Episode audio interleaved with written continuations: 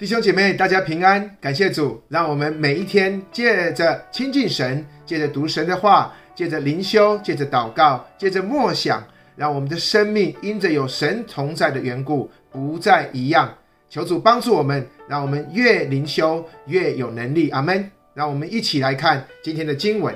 正当那时，有人将比拉多使加利利人的血掺杂在他们祭物当中的事告诉耶稣。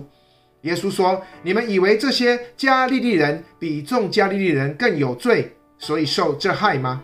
我告诉你们，不是的。你们若不悔改，都要如此灭亡。从前西罗亚楼倒塌了，压死十八个人。你们以为这些人比一切住在耶路撒冷的人更有罪吗？我告诉你们，不是的。你们若不悔改，都要如此灭亡。于是用比喻说。”一个人有一棵无花果树栽在葡萄园里，他来到树前找果子，却找不着，就对管园的说：“看哪，我这三年来到这无花果树前找果子，竟找不着，把它砍了吧，何必白占地土呢？”管园的说：“主啊，今年且留着，等我周围掘开土，加上粪，以后若结果子便罢，不然再把它砍了。”亲爱的弟兄姐妹。我们看到，在今天这短短的九节的经文当中，前面的五节当中竟然出现了两次的这句“谁比谁更有罪”，以及“你们若不悔改，都要如此灭亡”的话，这让我们不禁再一次去思想耶稣他说这话的意思。那今天我们的处境虽然跟当时耶稣的处境不尽相同，但是这本质上却是一样的。那今天的经文，他提到两种不同的事件。那第一件事是罗马巡抚比拉多，他派兵镇压到耶路撒冷敬拜的加利利人。那第二件事，则是关于西罗亚楼倒塌，有十八个人死亡的意外。你们可以从第二跟第四节当中推测，或许当时的人认为，在这两个事件当中，这些遇难的人之所以他们遭遇不测。是因为这些人比别人更有罪，但是主耶稣他却指出，那些寿终正寝的人，他们并不死于意外的人更加安全。那今天这上半部的经文，那确实也带给我们一个很重要的提醒。那特别是在这个全世界大流行瘟疫的世代，那其实各位你看到每次的天灾人祸，其实。都是在提醒我们，我们应该要赶快悔改，与神和好。因为与其讨论加利利人为什么被比拉多杀害，我们不如思想耶路撒冷为什么不知道神是如此的眷顾自己。那与其讨论神为什么允许西罗亚楼压死十八个人，我们不如思想自己有没有体贴神的心意，抓紧时间悔改。那亲爱的弟兄姐妹。我们看到今天的经文，其实都出现了这句“谁比谁更有罪”，以及“若不悔改，都要如此灭亡”的话。那过去我们通常都会有人问：“诶，某个人生病了，或是某一个人在意外当中死亡了，是不是因为他得罪了神？”那人其实很容易，他去选择一种对死亡或者是苦难当中的解释，但是。你看到耶稣对于苦难的想法，和我们以及跟当时的犹太人其实是很不一样的。耶稣说：“你们若不悔改，都要如此灭亡。”那他的意思是说，所有的人他们生命的存留，其实都是要让人有机会悔改。因为若按照神的审判原则，所有的人都是活在罪中，我们原都是要灭亡的。所以在罗马书的三章二十三节，保罗他说：“因为世人都犯了罪，亏缺了神的荣耀。”那保罗的这句话直白的说，就是人人都有罪。那他也说，没有一人，连一个也没有；没有明白的，没有寻求神的，都是偏离正路，一同变为无用；没有行善的，连一个也没有。那创世记第八章二十一节，圣经甚至指出，人从小时心里怀着恶念。所以弟兄姐妹，圣经告诉我们，无论是男是女是老是幼，其实人人都有罪。那这当然也包含每一位基督徒在内。那亲爱的弟兄姐妹，就像过去的犹太人他们在问耶稣的问题一样，或许你自己正在经历苦难，或许这是别人的经历，但是我们的心里都会有一个声音，那就是说，是否这些人都格外有罪？所以耶稣照人所当得的报应在报应他们吗？但是你看到耶稣他说的这句：“你们若不悔改，都要如此灭亡。”其实他就很奇妙地改变了这问题本身的含义。那耶稣的意思是什么呢？其实每一个人本当应该灭亡的。那我们都知道，这里指的不单只是指到肉体的死亡，因为今天的人我们都知道。在这个堕落的世界里，面对死亡是每一个人都必须面对必然的事实。但是，我们却不应该只是去思考这些个别生命因为死亡而缩短的结果，而是我们要思考人死后究竟会如何。所以，耶稣的意思是借着这个肉身死亡的问题，提醒人去思考那个永恒刑罚的问题。所以，耶稣接着在第六节到第九节当中，就用了这样的比喻。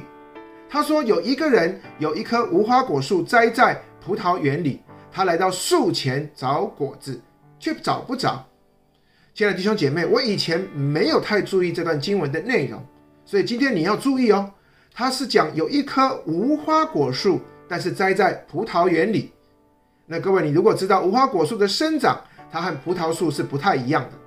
那葡萄树的生长，它需要就像耶稣所说的，它要常常需要修剪以及很多的照顾，所以葡萄树才会结果子。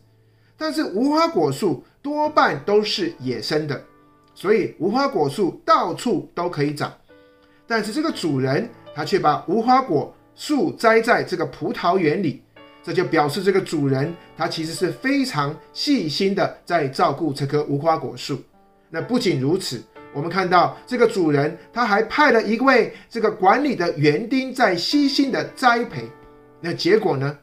这个该结果子的树，它到了第三年，它竟然还是不结果子。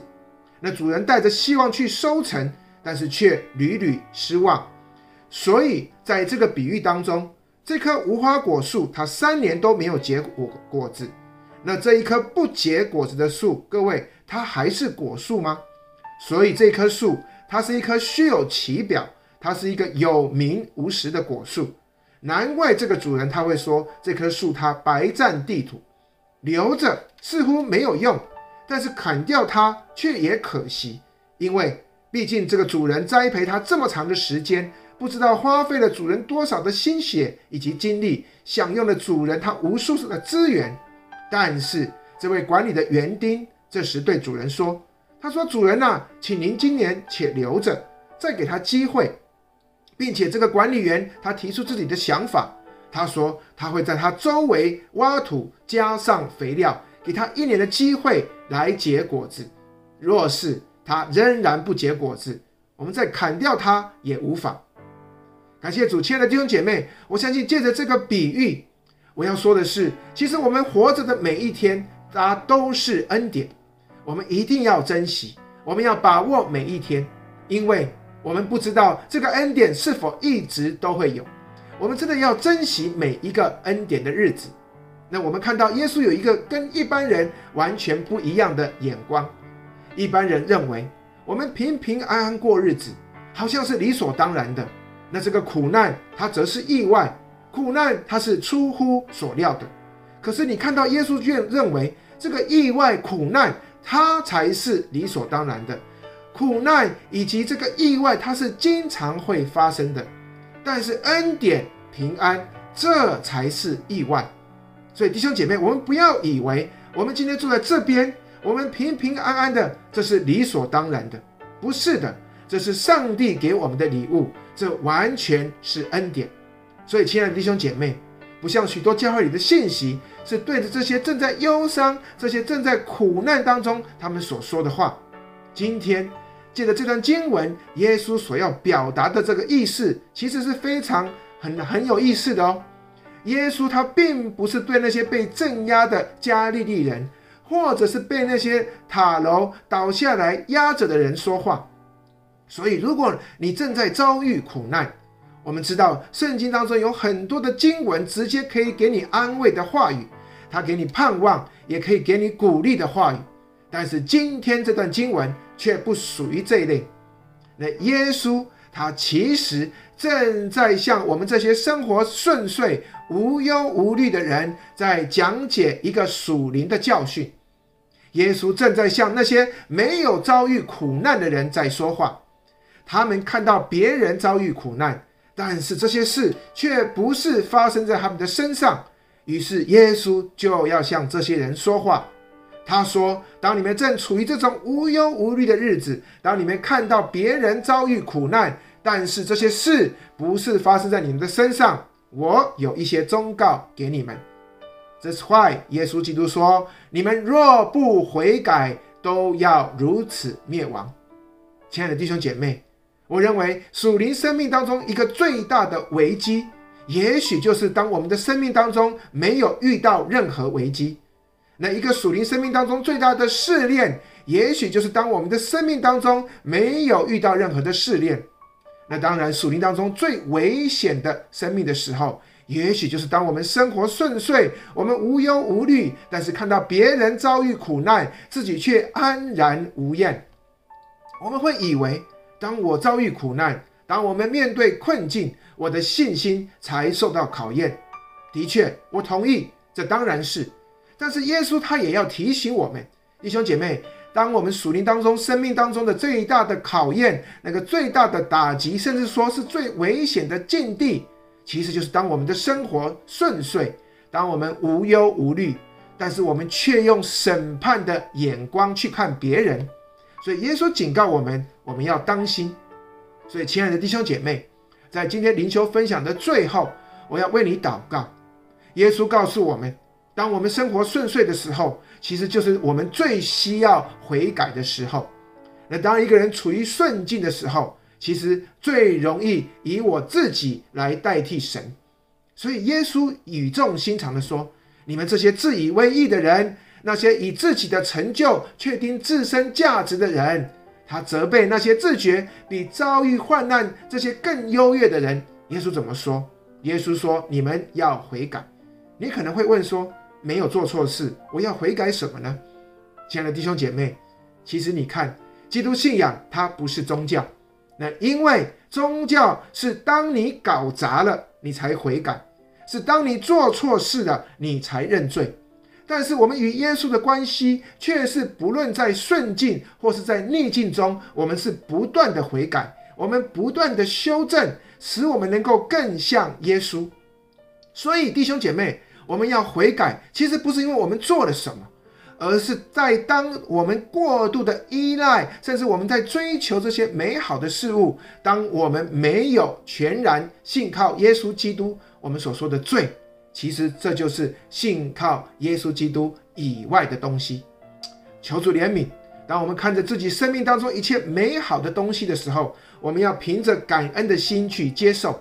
因为这全然不是我们本当配受的恩典，阿门。所以，当我们在患难的时候，我们其实要凭着信心坚定不移。因为弟兄姐妹，患难绝不是神的惩罚。那我为什么敢这样说？因为耶稣基督就是我们最好的榜样，阿门。耶稣基督他是这世上最好的人，但是你看，耶稣他的命却是最苦。耶稣是这世上最有能力的人，但是你看。耶稣却遭遇这世上最难过的苦难，所以，亲爱的弟兄姐妹，求主帮助也怜悯我们。我们不要以为以为一直有恩典而轻看恩典，因为当恩典过去，那就是审判的铃铛。那今天我们你我都是主所栽种的果树，耶稣今天仍然再一次的一直做挖土施肥的工作。那你知道这只有一个目的。那就是希望我们每一个属主的人能够多结果子，所以愿主恩待，让我们彼此在今年，我们一起为主多结果子，使天父的心能够得到安慰。阿门。让我们一起来祷告，天父上帝，主耶稣基督圣灵保惠师，我们献上感谢。主啊，是的，我们真的要谢谢你，让我们在每一天当中经历你的恩典。主啊，或许我们在苦难当中，但是我们也知道每一个苦难都是你所允许的。你要让我们在苦难当中仍然去经历神你的同在。主啊，今天也借着这段经文，我们彼此的提醒。主啊，你说让我们要悔改。主啊，是的，主啊，不是我们做了什么事才要悔改，而是我们每一天当中，主啊，借着灵修祷告，我们要修正跟你的关系。主啊，很多的事时时候，我们会被这世上的事所引诱，我们要追求成功。主啊，我们要追求好的生活。主啊，当我们追求在你以外的事情的时候，主啊，这就是我们需要悔改的时候。主啊，我们也特别谢谢你，你恩待我们，让我们生活顺遂。但是主，让我们不要把这些事情都当成是理所当然，让我们时时刻刻存着感恩的心。谢谢你，愿你的圣灵持续与我们同在。感谢祷告，奉耶稣基督的名求，阿门。弟兄姐妹，感谢主，让我们常常怀着一个感恩的心去迎接神的恩典。不论我们是在顺境，在逆境，我们深知他与我们同在。阿门。我们下次再会。